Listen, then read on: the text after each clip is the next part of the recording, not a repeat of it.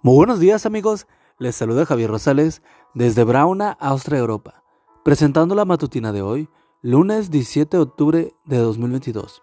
La matutina de jóvenes ya por título, Somos su pueblo. La cita bíblica nos dice, reconozcan que el Señor es Dios, Él nos hizo y somos suyos, somos pueblo suyo y ovejas de su parado. Salmos 103. Sabiendo que no recibiría solo un peso de ninguna parte, me esforcé para trabajar más de lo acostumbrado a fin de poder pagar con horas de trabajo la colegiatura. Entendía de que todas las maneras no alcanzaría a cubrir el costo del semestre, pero trataba de acercarme lo más posible. Cada hora de clase libre la empleaba en la lavandería, planchando ropa y así acumulaba horas para abonar a mi cuenta. Cuando llegó el momento de matricular el semestre, el administrador me pidió que le hiciera una promesa, que alguien me mandaría dinero de algún lugar una tía rica, algún familiar o padrino, pero yo sabía que no tenía a nadie.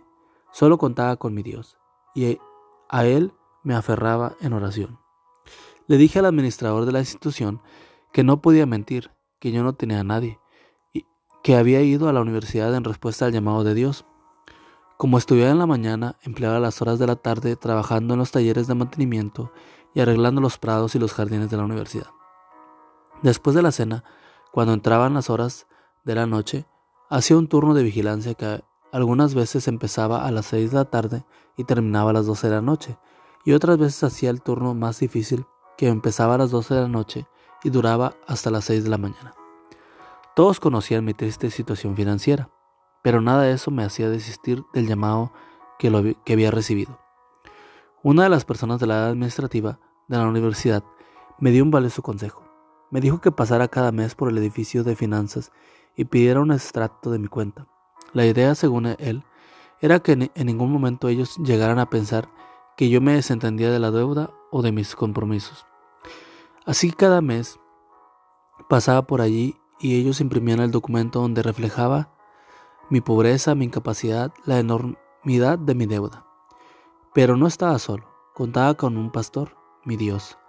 Él es mi pastor, yo oveja de su prado. El último día para pagar, pasé por finanzas, como acostumbraba, y al preguntar cuánto debía me miraron extrañados y me dijeron, muchacho, no debes nada.